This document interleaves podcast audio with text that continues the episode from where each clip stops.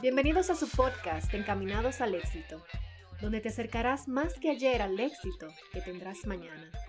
Con tu host, Luis Romano.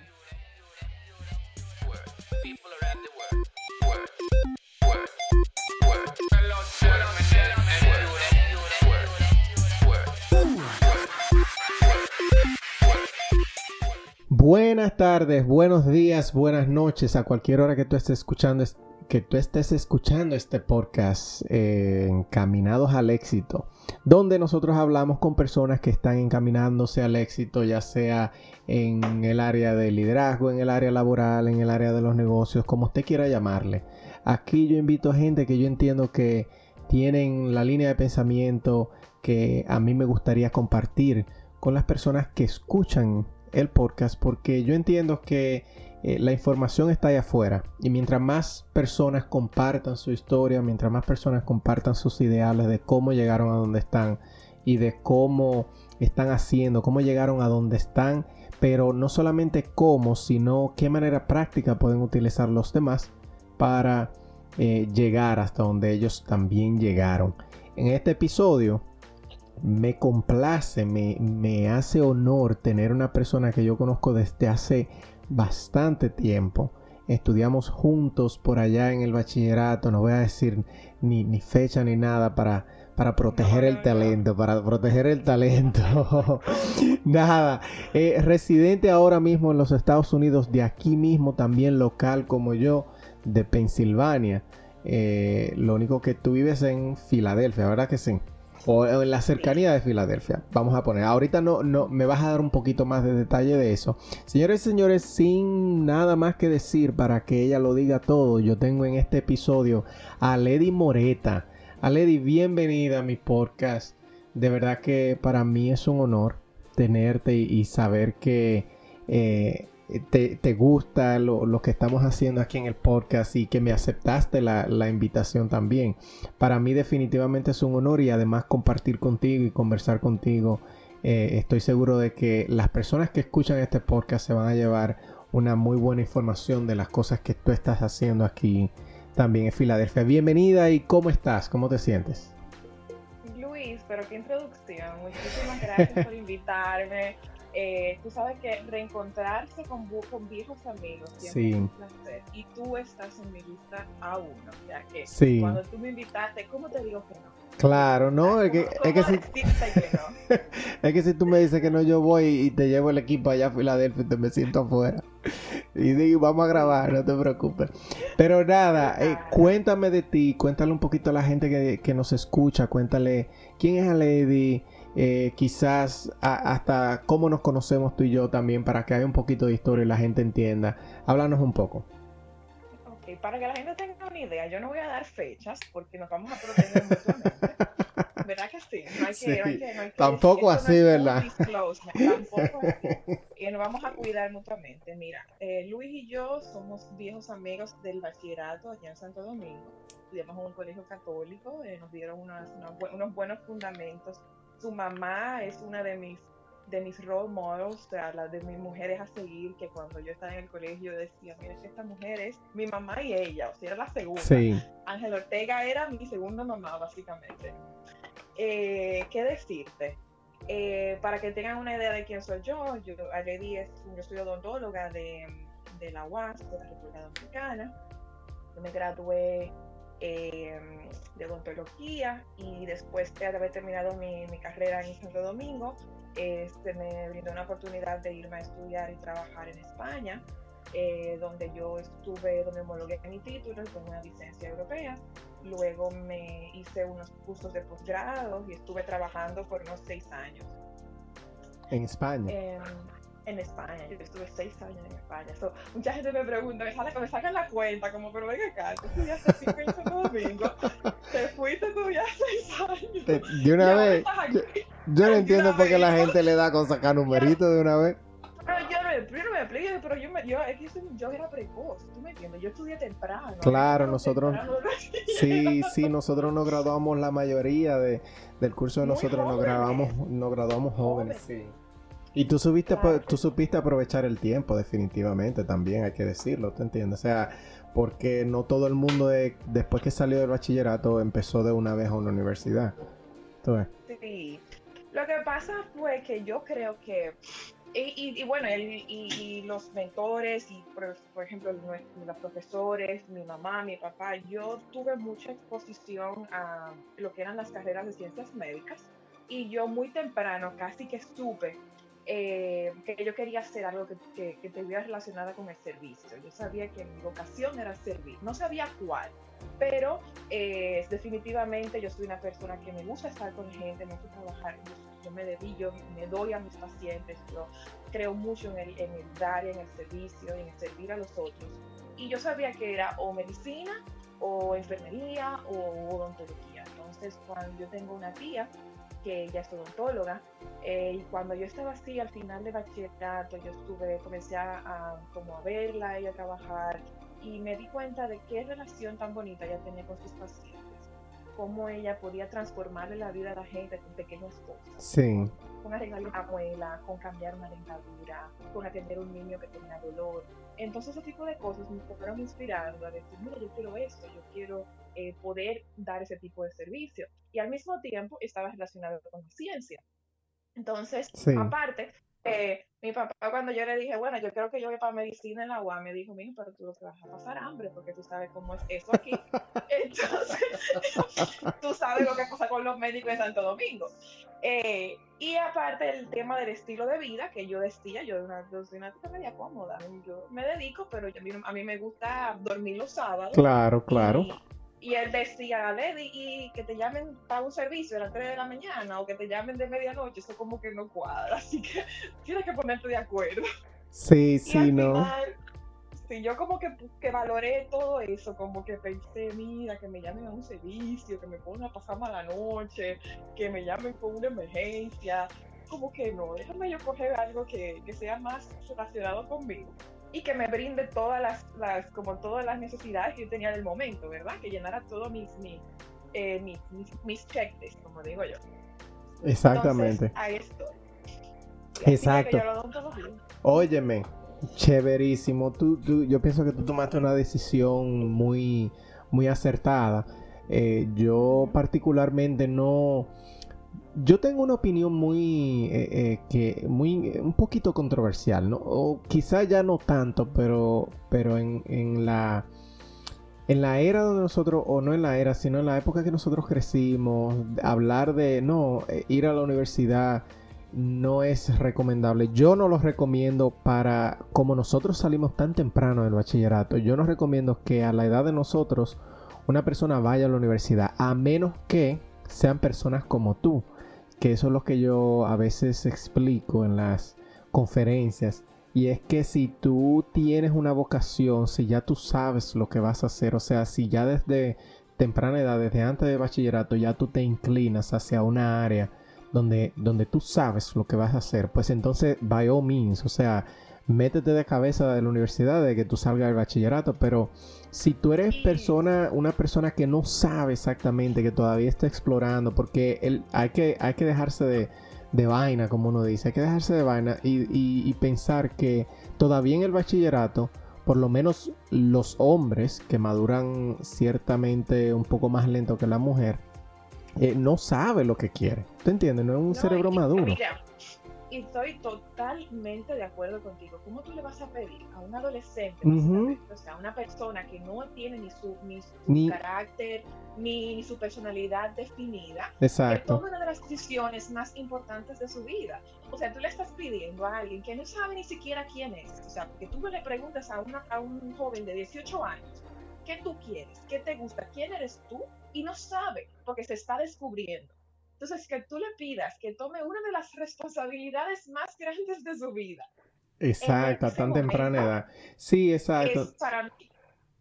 Y, Yo estoy totalmente de acuerdo. Sí, y, por eso es que hay mucha gente, sobre todo, tú sabes, los padres de nosotros, eso fue, óyeme, ya tú sabes, que, que siempre es un lío. Pero eh, está bien porque así lo criaron a ellos y eso yo lo entiendo. O sea, yo tengo una aceptación, pero al mismo tiempo yo entiendo que si tú vas a estudiar, si tú quieres, si tú te inclinas por algo que es de vocación, que es de ciencia, o sea, algo científico como medicina o algo tipo, por ejemplo, como leyes, pues definitivamente, óyeme, tú tienes que empezar lo antes posible porque eso son cosas que se toma tiempo, o son cosas que tú te tienes que preparar bastante. Pero si son cosas más técnicas, eh, yo siempre recomiendo, por ejemplo, oye, me hazte un curso, mira a ver si te gusta, métete a esa área de trabajo eh, y si te gusta, pues bien, estudiala, porque yo prefiero que tú pierdas un año de tu vida estudiando, haciendo un certificado y viendo si te gusta en un trabajo, a que tú te pases cuatro años y media vida haciendo algo que de al, al final no te... Exacto, que simplemente tú lo estabas haciendo porque la sociedad te presionó. Pero ya eso son otras 500. Antes de, eh, bueno, ya, ya hablamos de eso, pero yo quería preguntarte, tú te fuiste a España. Después de Dominicana, tú te fuiste a España, tú te fuiste eh, eh, con la intención de estudiar allá o, como por ejemplo, porque eso se, hay mucha costumbre de eso, de, irse a España, hacer un posgrado, algo así, ¿verdad? No, mira lo que pasó conmigo. Cuando yo estaba en el, yo creo que era como el segundo año de la carrera, la universidad tenía unos, como unos convenios con, unas, con una universidad en España, donde ellos traían eh, dentistas españoles y de Francia a hacer parte, a hacer como un posgrado en la UAS. Entonces, durante los veranos, la UAS elegía uno o dos estudiantes para, o más para que ellos fueran como, para que unos Como los chaperones. no, para que ayudaran. Ah, ok, ok, ok para que pasen instrumentos, para que limpien la silla, para que atiendan a los pacientes, simplemente para que como estuvieran eh, mirando en la clínica, donde estaban estos, estos doctores ya entrenados haciendo su posgrado. Ajá, fogueándose, fogueándose. Tú, eso, eso es súper interesante, eso debieran hacerlo más. Es como eso es como un shadowing que aquí se hace, aquí en Estados Unidos se promueve bastante porque expone al, al, joven a verlo, a, tener como de primera mano qué es lo que va a ser tu día a día. Una experiencia eh, real. exacto. Entonces a mí me, me tocó hacer eso. Yo eh, un verano me invitaron y me dijeron, mira qué bueno. Claro, todo el mundo estaba bailando y estando. Yo estaba en la UAS trabajando, como quien dice. Sin paga, pero trabajando. Entonces, eh, después yo me conocí ahí con una pareja de, dentistas, que una, era una pareja mixta, dominico-española, que ellos habían estudiado en UNIBE los dos y tenían unas prácticas en, en España. Y entonces, como ya hablaba idiomas, en ese momento ya yo tenía, hablaba inglés, estaba terminando el francés. Ellos me invitaron a su clínica eh, durante el verano. Entonces me ofrecieron, me dijeron, mira, vente con nosotros. Tenemos dos clínicas aquí en España.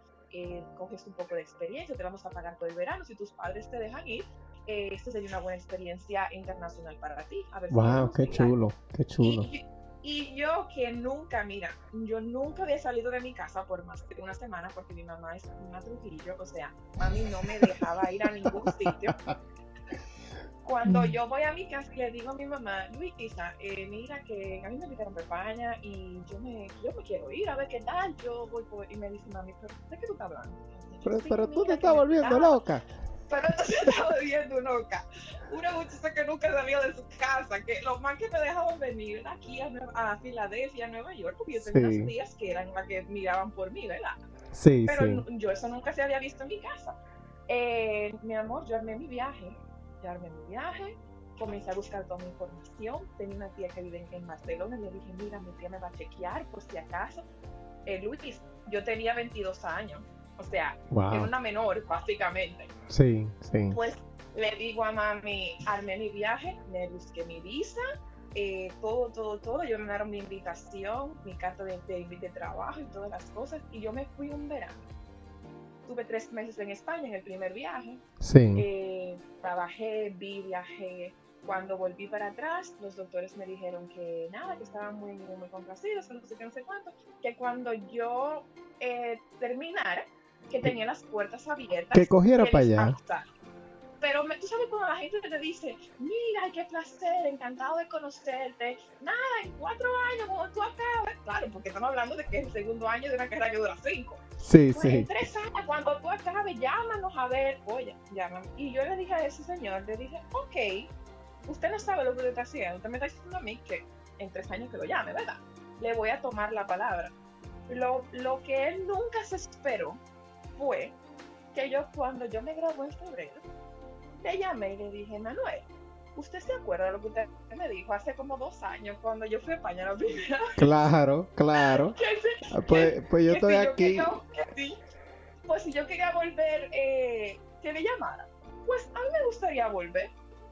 Pues déjame decirte, mi amor, que después de tres años, cuando yo terminé mi carrera y todo, eh, yo le dije a mi mamá, mira, me voy para España otra vez, me ofrecen el trabajo, estudio un año y nada, un año, coger experiencia y vuelvo para atrás, hago, hago un dinerito y regreso, porque como quiera mi tía tiene una clínica y yo sabía que tenía trabajo, pero yo sentía como que me faltaba algo, tú sabes, cuando tú haces algo que tú dices, coño, ¿y, y por qué no?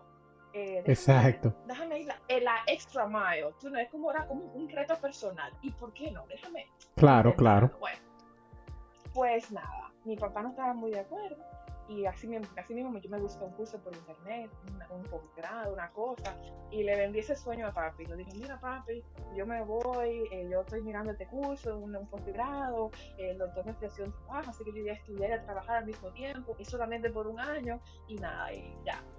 Armé mi viaje otra vez, amigo, y me fui. así llegué yo a España. Qué Nada. bien. Y entonces, y entonces, nada, el tiempo pasó, después de un año, eh, yo hice, yo me- el doctor me dijo, pero mira, ya que tú estás aquí, eh, ¿por qué no te sacas esa licencia de trabajo? Eh, y entonces, nada, puse a estudiar, hice, me saqué la licencia bien rápido, porque normalmente esa licencia se, se tarda mucho tiempo, pero Sí, yo sí. trabajaba y estudiaba al mismo tiempo, o sea que en menos de en tres meses me saqué la homologación, una- bien rapidito. Y, y entonces después de ahí ya era trabajando, estudiando y viviendo. Y entonces te quedaste a vivir en España. ¿Te quedaste a vivir en Barcelona o, o- o Yo estuviste? vivía en Tarragona, yo vivía entre Tarragona y Barcelona. Tarragona es una ciudad que queda como a, es a- como a una hora al sur de Barcelona, es bien rápido, o sea, se puede ir eh, Ok. manejando.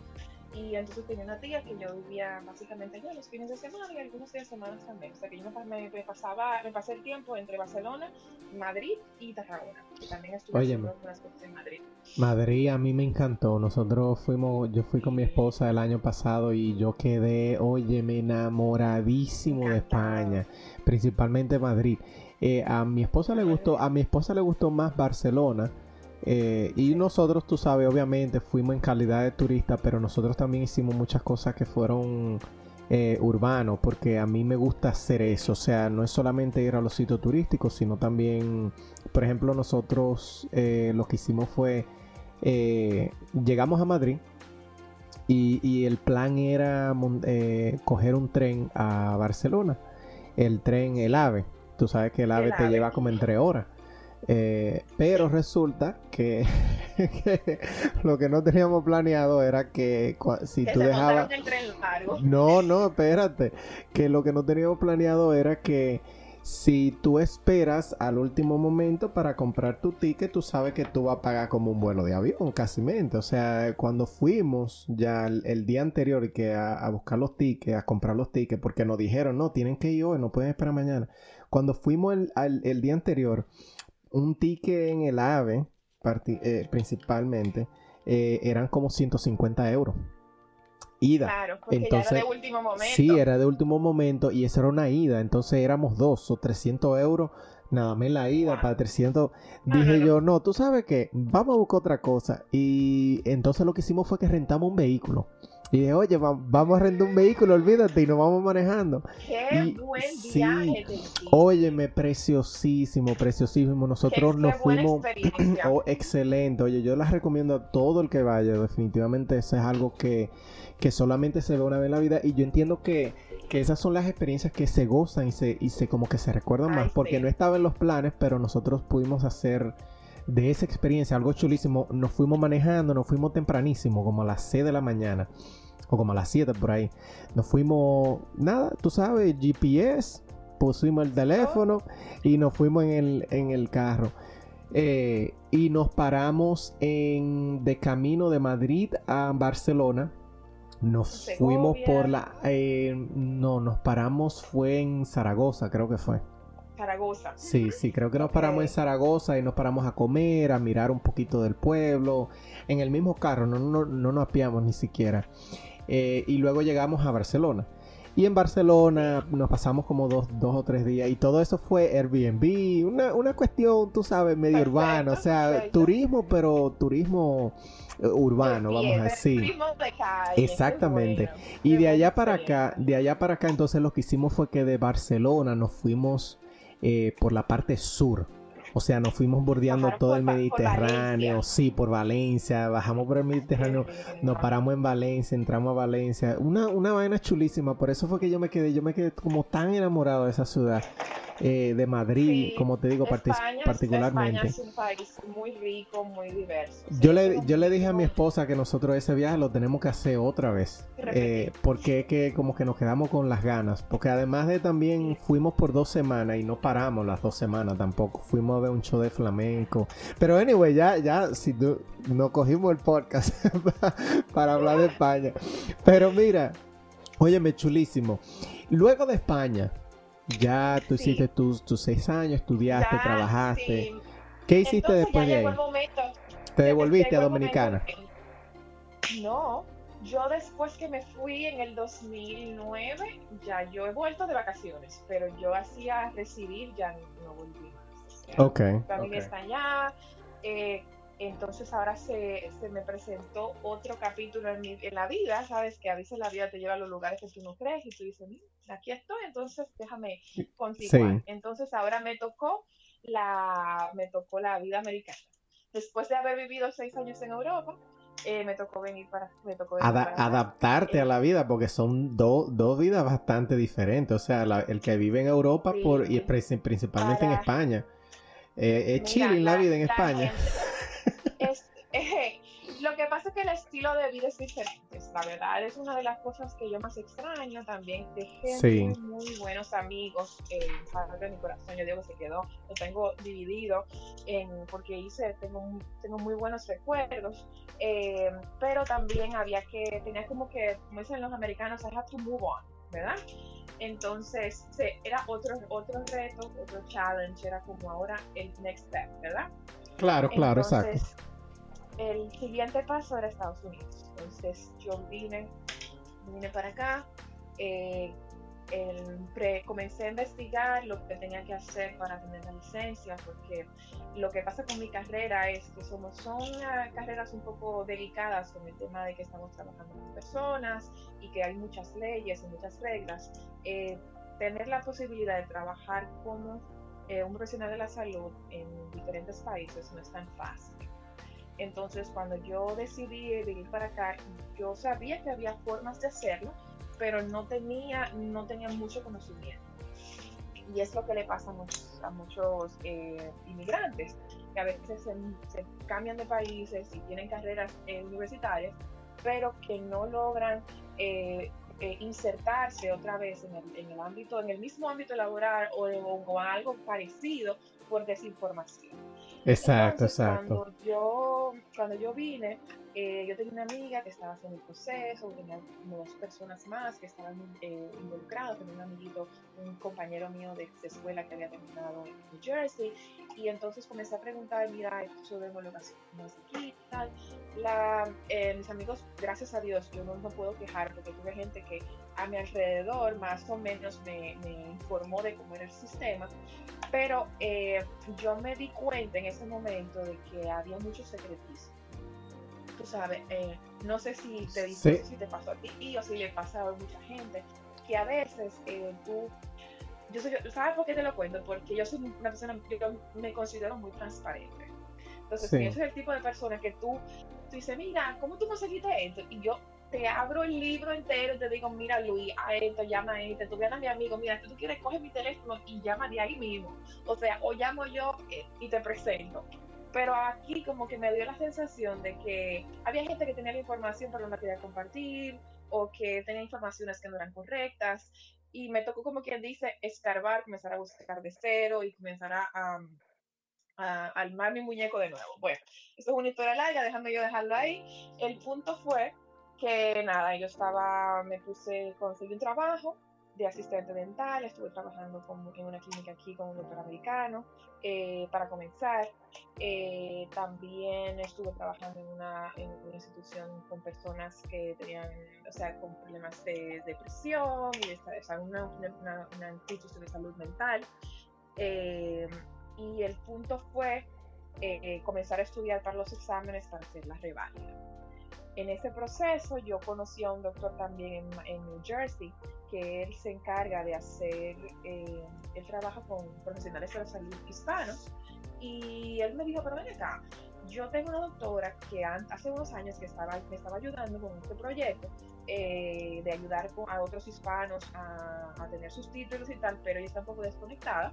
Si tú quieres, yo, ¿a ti te gustaría como ayudarme en eso? Y yo, oh, pero claro, porque es que yo no puedo permitir que más gente esté pasando el mismo trabajo que pasé yo.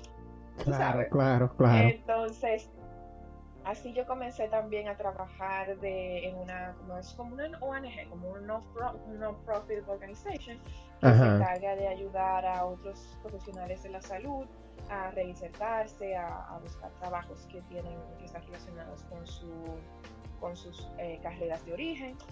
Y, mm, y, hace dos años, después de haber pasado ya todos los exámenes, dos años y medio ya, eh, yo entré en la Universidad de Pensilvania, en UPenn, a hacer mis dos años y medio para terminar mi reválida.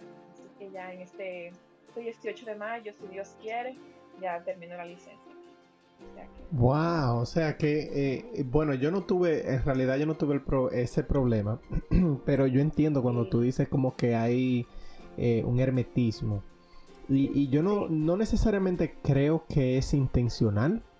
Eh, no, no, yo prefiero no verlo así, como si fuera intencional, porque yo pienso que lo que lo que hace falta es educación para nosotros los hispanos y me imagino que para otras comunidades también.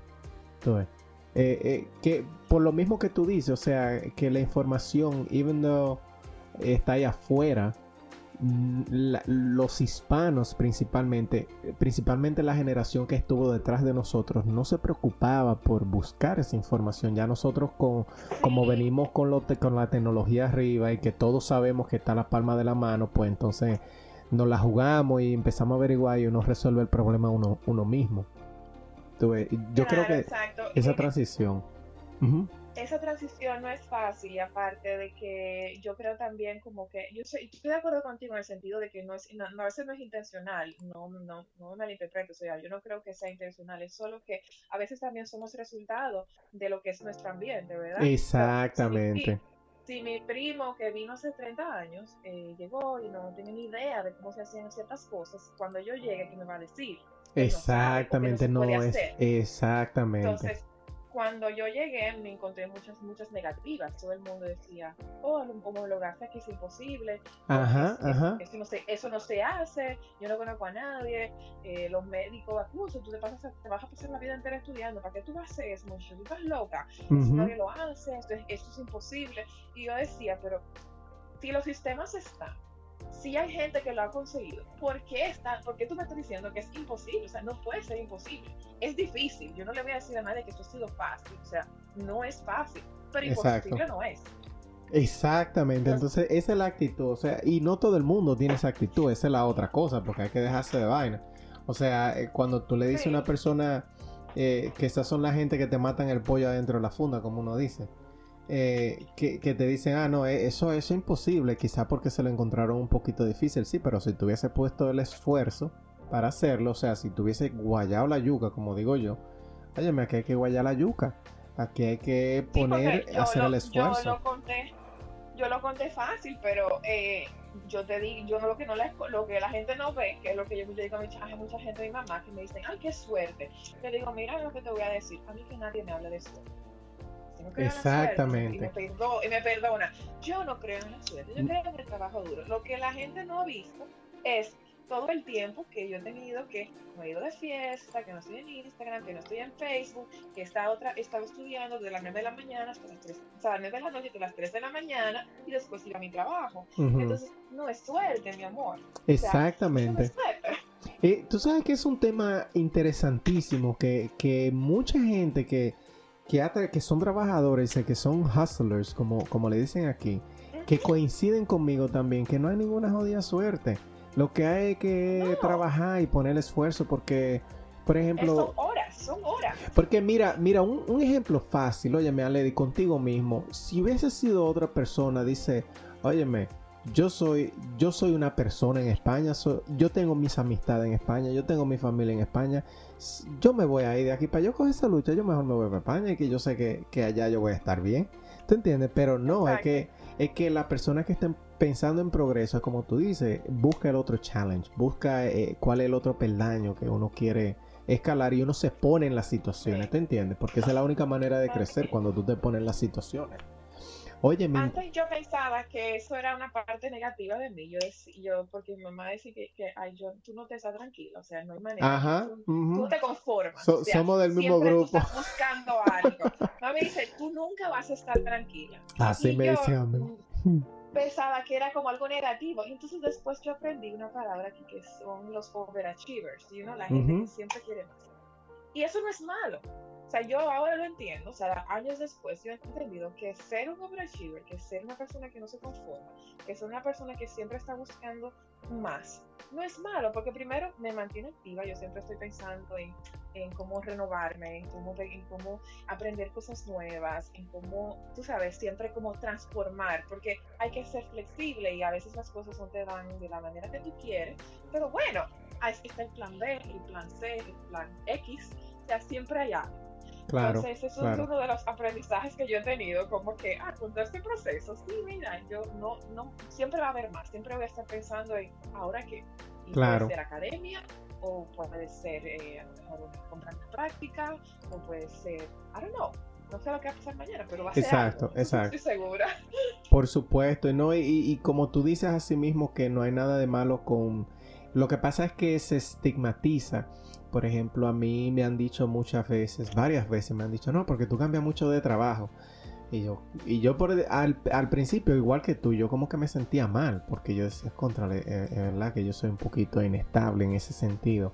Pero ya yo no me siento mal. ¿Tú sabes por qué? Porque yo prefiero cambiar de un trabajo, porque cuando yo cambio de trabajo, busco mejoría y busco progreso. Entonces, yo no me puedo sentir mal si yo estoy progresando. O sea, eso es algo como que no va como con la, con la, con la dinámica de lo que es el progreso. O sea, tú tienes que estar de acuerdo con las dos cosas. Si tú, y yo estoy de acuerdo con las dos cosas. Si tú estás feliz donde tú estás, o sea, en el trabajo Pues que muy tú bien. tienes, pues feliz. Eh, óyeme, felicidades, qué bien por ti.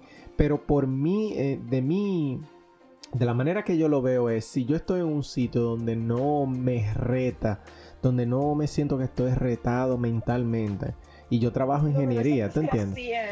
Es donde yo esté creciendo, donde yo esté aprendiendo, donde yo esté añadiendo algún valor, ¿tú entiendes? Yo me siento incómodo, oye, yo duro un año en un trabajo normal, sin problema, pero si yo no veo mejoría, si yo no veo que hay potencial después del año, yo digo, bueno, y entonces, en, exacto, y entonces en cuestiones de tecnología, lo malo es que si tú te quedas dos o tres años un- en un mismo trabajo, oye, me te fuñiste, porque ya la tecnología no espera por ti. ¿Te entiendes? Eso tú tienes que estar constantemente renovándote. Pero eso es interesantísimo lo que tú acabas de decir. De, de que también eh, en, el, en el área que tú estudiaste uno no puede sentirse cómodo aunque tú pudieras estar cómodo porque es lo que hablamos ahorita tú fácilmente te hubieses quedado o en Dominicana incluso o sea venir tú- y tú lo sabes muy bien irse de España con, con la preparación que tú tienes y caer en Dominicana, oye, me fácilmente tuviese tenido una clínica Mira. ya desde ya, ¿tú entiendes? Mami, mami dice que el, el, la, la, el, tú sabes que la gente dice, sal de tu zona de confort. Sí, Dice, "Mija, sí. Por favor, llega a la zona de confort. Quédate un ratito. quédate un ratico. de por Dios, quédate un Ya, ratico. Sí. Llega a la zona- no te salga otra vez. Y yo digo, ya, yo no me mudo de, yo me puedo mudar de estado, pero no me mudo de país. O sea Sí. que ya, aquí ya se acabó, ya no puedo. Yo pienso, yo Ya pienso que para la gente, para la gente que está en constante crecimiento, para la gente que está en, en constante búsqueda de, de la mejoría, porque en realidad tú no puedes, tú no puedes llamar meta ni siquiera, porque es que, por ejemplo, a mí tú me preguntas, oh, pero ¿cuál es tu meta? Digo yo, óyeme, yo no tengo meta, yo la meta mía es que yo pueda vivir todos los años que me quedan de mi vida, agregándole valor a la gente, ayudando a la gente, ¿tú entiendes? O sea, que, mi meta es vivir así, o sea, vivir siempre aprendiendo, porque no hay como un final, porque tú estás como enamorado, tú estás, eh, eso es como que tú estás tan enamorado del proceso que tú esperas que el resultado sea como que el proceso se case contigo. Y entonces si tú te casas con el proceso, ya, óyeme, tú vives, eso como cuando tú te casas con tu pareja. Eh, la, la expectativa es que ya tú vivas toda una vida con esa persona. O igualmente es lo que tú estás haciendo. Cuando tú vives en propósito, a ti se te importa vivir 10 años porque tú constantemente estás eh, viviendo algo que a ti te gusta. ¿Te entiendes? Pero, pero nada, y, en, toda esa travesía, ella me hablaba muchísimo de lo que es salir de la zona de confort, eh, de, tu experiencia, pero yo quiero que tú me digas algo que son preguntas que yo normalmente le hago a las personas que, entran, que hacen un, episodio conmigo, porque yo entiendo que, el éxito deja huellas, o sea, si tú te pones a estudiar las cosas que tienen en común todas las personas exitosas, y siempre hay algo como que como que coincide y por eso yo hago siempre las mismas preguntas. En este caso, hay varias preguntas que quizás se me olvide una, quizás no, como tú quieras. Tú me las respondes como tú quieras, bien natural, así como tú lo pienses. ¿Cuál es tu inspiración ahora mismo? Porque tú no tienes niños, ¿verdad? Ah. No, yo de momento no. qué bueno, tú sabes por qué. Bueno, yo, yo digo qué bueno, pero no en el sentido de que qué bueno tú no tienes hijos, sino que qué bueno que tengo una persona que no tiene hijos en el podcast porque regularmente la gente que invito tienen hijos y lo primero que me dicen mi familia y mis hijos. Ahora yo quiero ver lo que tú me vas a responder. ¿Cuál es tu inspiración? ¿Qué es, lo que, qué, qué es eso que te levanta todos los días? Bueno, a mí me levanta todos los días. Primero, darle gracias a Dios de que estoy viva, que tengo un día más, que puedo disfrutar, que puedo eh, eh, tocar a alguien, que puedo impactar a la gente. Sí. ¿Sí me entiendes? Porque mi trabajo, de las mejores cosas que tiene, es que todos los días, bien o mal, yo estoy tocando a alguien. Eh, en el sentido, ya sea emocional, eh, no sé cómo, hablando con alguien, dándole servicio. O sea que de alguna manera yo estoy cambiándole la vida a alguien impactando, impactando, impactando su vida, probablemente hasta eh, motivando a alguien a que haga algo diferente, que haga cambios con su vida. O sea que yo, que me despierta por la mañana, a mí me emociona saber que es un día nuevo, que va a haber cosas nuevas que hay, que, que a ver qué me trae el día, que la, la, la, la incertidumbre. La incertidumbre, sí. Exacto, y la incertidumbre es, bueno, mira, ayer fue un día bueno o no tan bueno, ¿qué será mañana? Exacto. ¿Qué, ¿Qué, trae el día de mañana? ¿Qué trae el día de mañana? Y tener esa oportunidad, porque a veces damos por, eh, uno está por, eh, como por sobreentendido o, por hecho, tú lo da, uno lo da por Exacto, hecho. Claro, no sale la palabra en español.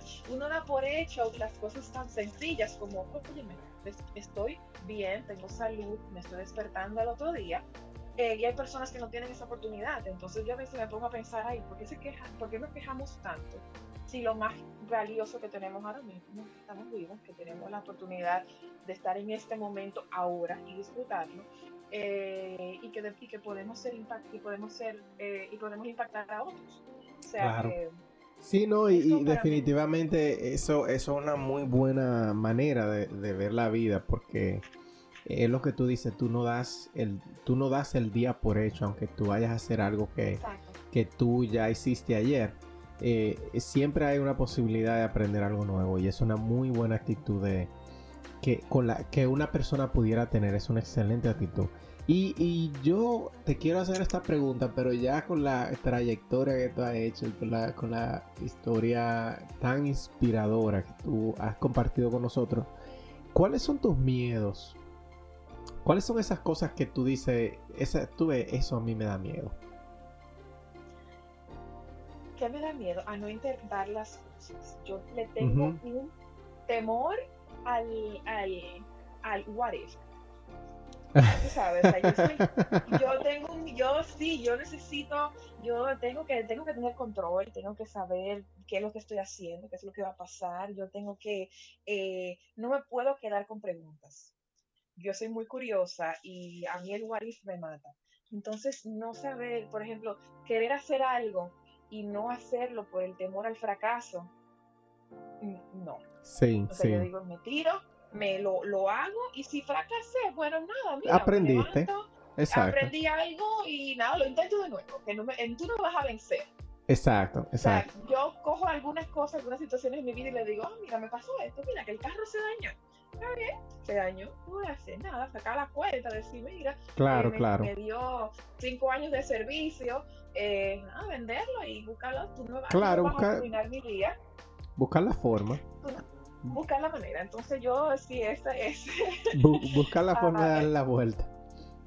Buscar la vuelta, si no tener, no, eh, ¿qué otra cosa me daría? Me da mucho miedo, el, el, el, el sentirme que me he conformado.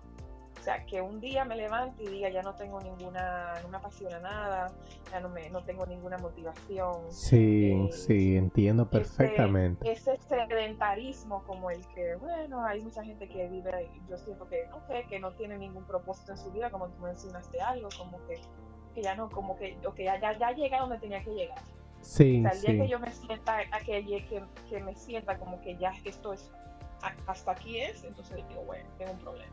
Sí, eh, eh, definitivamente me encanta, me encanta la respuesta, va muy acorde con, con cosas así mismo que yo he pensado de, de cosas que me dan miedo a mí, eh, va en la misma línea, por ejemplo, a mí una cosa que me da miedo es que, y yo le he dicho anteriormente, yo siento que una cosa que me da miedo a mí sería, y mira que yo tengo que compartir diferentes cosas cada vez que hago una entrevista, pero es que cada vez que hago una entrevista como que, como que me pienso como en otra cosa más. Exacto, digo, contrale, sí. sí, mira, tiene mucho sentido eso. La voy a añadir a la lista de los miedos.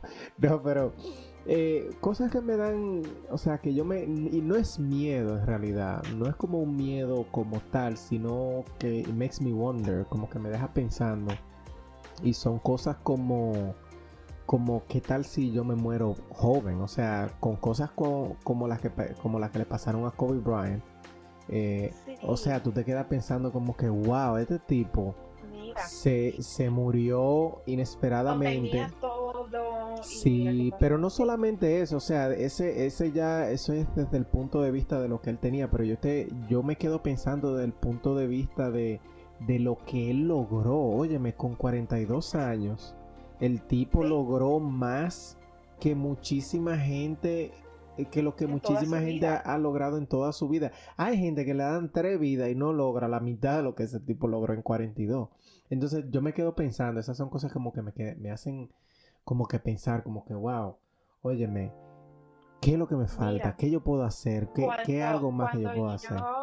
Uh -huh. Cuando yo me mudé para España, yo creo que fue uno de los, de los, yo creo que todo el mundo debe de vivir fuera de su casa en algún momento. Definitivamente, y estoy totalmente de, de acuerdo contigo desacomodarse, de, de, de, que, de, que, lo manden para un sitio inesperado, de, tener situaciones que están fuera de tu control y que te toque sacar de abajo y, y, reinventarte básicamente. Una de las cosas que yo aprendí, yo tenía unos amigos que eran de la India, y en la India, la, por su religión, diferentes religiones que tienen, pero los, la mayoría de los hindúes tienen una relación con la muerte muy diferente que la que nosotros tenemos.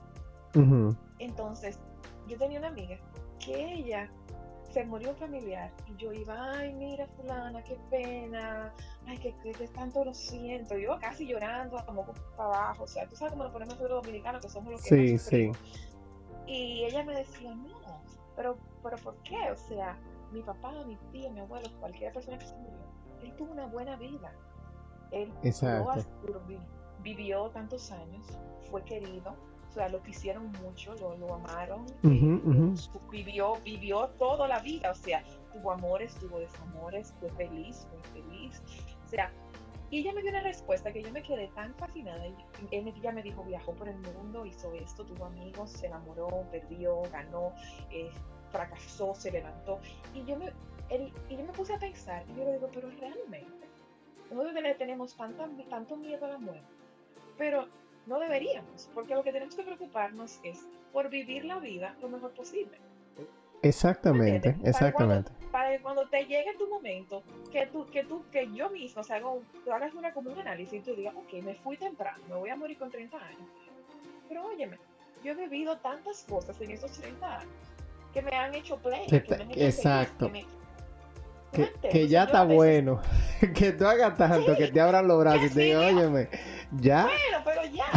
Entonces yo le decía, yo le digo a los amigos a veces, yo, yo relajo así, y me dice, no, y yo digo, es que se me dice mañana, que, me, que ya, me, ya yo, se me, yo estoy inspirada, que ya se me pasó la fecha. Yo le decía a quien sea, a Dios, a cualquiera que tú creas, le voy a decir gracias por el tiempo. Claro, claro, exactamente, esa es la actitud en ese tiempo yo hice, deshice, viví, viajé, moví, hice todo eso. Sí, no, exactamente, definitivamente. Aledi, dame un consejo que alguien quizás te dio en algún momento de tu vida y que tú siempre lo llevas pendiente. Mi papá me dijo, no permitas que nadie te ponga agenda. Repíteme eso, no permitas que nadie te ponga agenda, ¿verdad? Agenda. ¿A qué se refirió él con eso? Mi él tenía una, mi papá tiene una idea muy clara de que tú eres el que tienes que poner la agenda de tu vida. O sea, no permitir que nadie sea el que decida por mí. Entonces, él muy jovencito nos entrenó a mis hermanos y a mí, yo creo que fue un entrenamiento, porque fue un entrenamiento, eh, a que nosotros tenemos que tener un, criterio propio. O sea, un criterio, una personalidad y un pensamiento propio, independientemente de lo que la sociedad y todo el mundo pensara. Él quería que nosotros tuviéramos la capacidad de pensar por nosotros mismos.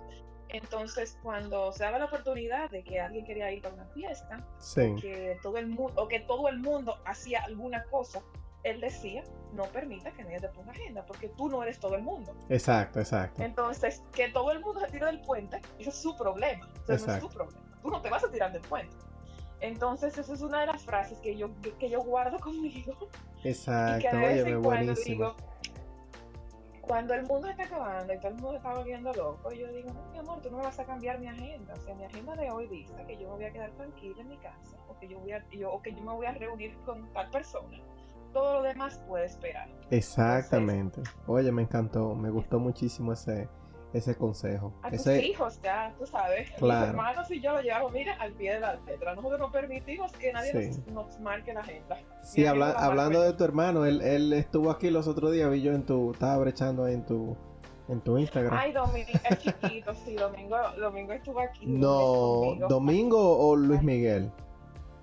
Luis Miguel, Domingo, Domingo fue el que vino y se duró un tiempo conmigo. No, pero... Luis está enfrente de Domingo. Ok, ok, sí. Ah, pero yo pensaba que era él. Yo pensaba que era, pero se parecen entonces mucho. ¿O fue una foto vieja? Sí, se, parece, se parecen bastante, pero ya, si tú ves a Luis no lo conoces. No, ¿tú crees? No, porque lo último, lo último que yo vi de, Luis Miguel era que él, tú sabes, se tiraba modelo y vaina. Bueno, él era, él era eh, eh, pelotero, creo que era, y después modelo. Eh, mi hermano, ese, ese, es otro que tú vas a invitar un día al, programa, porque mi hermano. Eso te iba a decir yo es casi como tú, es una es un, un, life coach. Sí, no, no, no, definitivamente nos vamos a poner en contacto. Ya, Emma, lo vamos a decir públicamente aquí. Luis Miguel, ya tú sabes, si tú oyes este podcast, tú sabes que está comprometido ya. sí, sí, Mira, eh, un libro que tú estés leyendo ahora mismo o, un, o cuál fue el último libro que tú leíste. Mira, yo leo bastante, voy a ser honesta yo leo mucho, pero leo muchas cosas relacionadas con mi, mi, carrera. ¿verdad? Claro, claro. Constantemente leyendo artículos, buscando cosas que tengan que ver con la ciencia y tal, con algunas cosas que estoy estudiando. Entonces, eh, la lectura por, por placer, yo la tengo un poco limitada. Eh, y eso es una cosa de, que, de, las, de, los, de los metas que me he puesto este año, que es retomar mi lectura por placer. Eh, pero eh, yo tengo dos libros, uno que es, me lo regaló mi hermano, me lo regaló Luis hasta el año pasado, eh, que él lo leyó, yo lo había leído hace unos años y volví a leer y entonces ahora lo estoy retomando. Es un libro que trata de cosas espirituales, se llama Las siete eh, reglas espirituales del éxito y es de Deepak Chopra. Pero duro, pero duro. Sí, es un libro muy intenso, muy heavy. Sí. Yo lo leí hace unos años y ahora volví a, volví a retomarlo otra vez porque realmente hay cosas que yo las, las sigo, pero em, que se me habían olvidado. Entonces yo digo, él me, me, lo acordó y me dijo, a ti te tengo que volverte a dar una leidita de ese libro otra vez. Y le dije, mira, tienes razón, déjame volver a retomarlo y estoy ahora otra vez con él.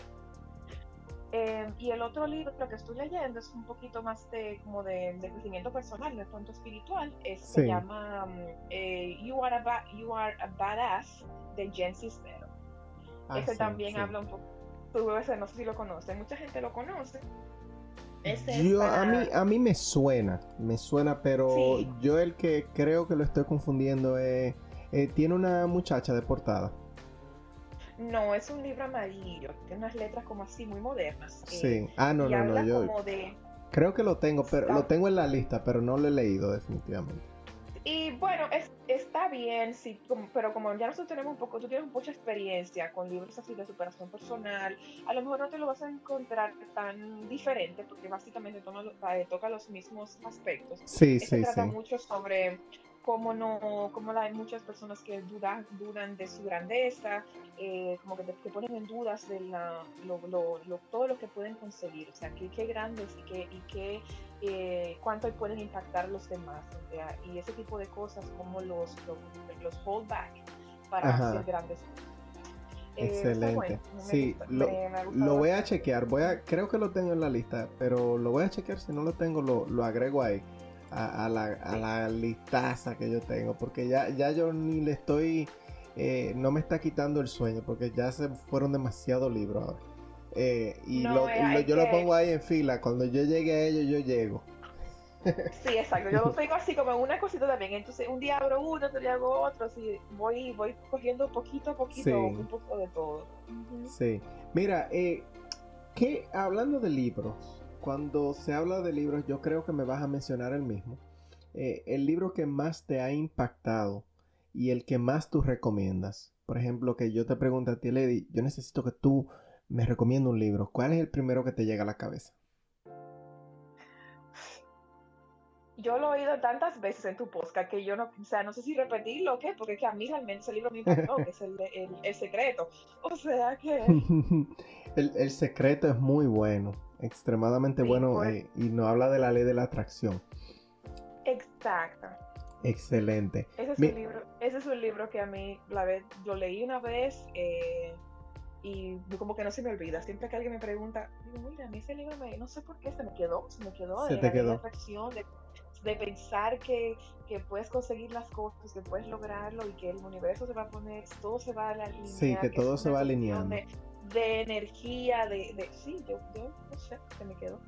Y hablando de energía, hablando de energía, eh, ¿y tú tienes algún ritual que tú tienes todos los días, que, que tú tienes que hacer todos los días, que no necesariamente tenga que ver con tu rutina? Por ejemplo, eh, yo por ejemplo me levanto todos los días y hago ejercicio no necesariamente tiene que ver con eso, aunque si eso es lo que tú quieres compartir, bien. Pero algún, algo que tú no puedes dejar de hacer en un día normal.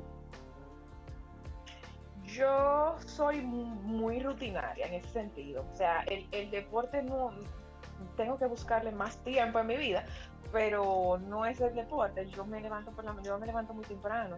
O sea, yo, se supone que yo entro a las 8 de la mañana, pero yo ya a las 5 de la mañana estoy de pie. Eh, y yo me siento, me preparo un café o compro un café o un té eh, y me pongo a revisar mis, mis emails o, me pongo a revisar, eh, a analizar cómo va a ser mi día, una forma de planificación. Entonces a mí me gusta saber, o sea, yo por ejemplo tengo pacientes que me a las 8 de la mañana, pero yo tengo dos horas básicamente para saber exactamente qué yo voy a hacer en esas dos horas, cómo prepararme, eh, qué, qué, cómo qué esperar del día. Entonces a mí me gusta, yo, yo soy mucho de checklist, a mí me gusta tener muchos, yo soy una, o sea, si yo no fuera odontóloga, yo creo que yo sería como contable, porque yo todo para Una checklist nerd. Sí, yo soy, y las spreadsheets, ¿tú sabes lo que son la, la, la vaina de Excel? Yo sé que, yo tengo una amiga que me decía, pero mija, tú eres para ser una contable porque tú hasta, todo tiene que tener una, una lista de, de, Excel. O sea, todo lo mío va en una lista de Excel. Entonces, a mí me gusta hacer mis hojitas de Excel y que hacer esto, esto, esto. O sea, entonces por las mañanas yo me siento a, chequear tu checklist. bien. A chequear mi checklist. El checklist. Qué bien. Y lo, que, y lo que es urgente, lo que no es urgente, lo que tiene que estar ready para antes de las 9 de la mañana, lo que tiene que estar para las 12, lo que no se me puede olvidar, lo que tengo que mandar. O sea, yo me siento a revisar mi checklist. Ok, excelente. Eso, para simplificar, para las personas que nos escuchan, para simplificarlo un poco es planificación. Tú siempre tomas tu primera hora, tu primera dos horas del día para planificarte y asegurarte que tu día salga como tú quieres. O tratar de que salga como tú quieres, porque obviamente los imprevistos pasan y eso y eso es totalmente normal. Y dime una cosa, Aledi, ¿hay algún momento que tú te hayas sentido, eh, ya sea aquí en Estados Unidos o en España o donde sea, un momento que tú hayas dicho, wow, me siento exitosa o me siento que alcancé el éxito. Aunque eventualmente tú sabes que cuando uno piensa de esa manera, tú eventualmente te das cuenta de que el éxito es efímero. Que son momentos y que simplemente tú le caes atrás a la otra cosa. Claro, es que yo para mí como que el éxito es, son momentitos. Exacto. es como, pero, pero de esos momentos, pero de esos momentos, ¿cuál fue el que más te hizo sentir como que, wow, óyeme, yo soy dura en lo que sea, qué sé yo, algo que, qué sé yo, porque siempre hay como un momento que tú dices, óyeme, me siento proud of myself. ¿Te entiendes? Oye, me siento orgulloso de mí mismo y te hace así en el hombro tú mismo. Bueno, yo creo que aquí, ahora cuando yo entré a esta universidad, o sea, eh, lo que sucede con es, en, el momento que de, verdad yo siento que soy una persona humilde, como que no, no voy a estar siendo como bragging about todo lo que yo he hecho, pero eh, yo entrar al programa donde yo estoy ahora ha sido uno de los momentos primero más challenging que más me ha retado por, por el nivel de exigencia que tiene eh, y porque y por lo difícil que es llegar. O sea eh, para que tú te hagas una idea, el programa donde ellos, la Universidad de Pensilvania es una, una, universidad considerada una Ivy League, que es una de las una universidad muy prestigiosa, y aquí en el país hay solo como seis, creo que son seis o ocho, son muy pocas, y son al nivel, por ejemplo, Harvard, Brown, Cornell, ese tipo de Cornell, Columbia. Colombia, Harvard. Eh, son universidades muy, muy exigentes. Sí, y entonces, eh, poder calificar en un programa como este, donde nosotros somos, el programa donde yo estoy, somos, eh, somos pocos doctores internacionales, pero de los cuales en, el, en mi año la única dominicana fui yo. Wow. Entonces, es un programa donde anualmente aplican eh, 2.000 doctores, o sea, de todas partes del mundo, eh, para 25, 30 puestos, nada más. O sea, eso es lo único que ellos tienen. Y la mayoría de esos puestos lo ocupan, por lo general, doctores de la India, doctores de, los países árabes, que vienen extremadamente preparados, o sea, que eso es una, o sea, una, es una locura. Eh, y que yo verme en un programa así, primero por todos los inconvenientes de que la gente me dice, que tu inglés no está tan bueno para tu entrar a una universidad como esa, no te van a coger, que, eso es muy difícil, que no sé qué.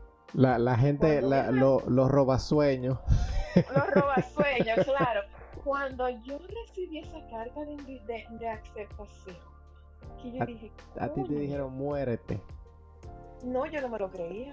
Todavía, todavía, mira, yo tengo un grupito de amigos que son mis, unos compañeros cubanos, que son doctores de Cuba también, el mismo proceso mío.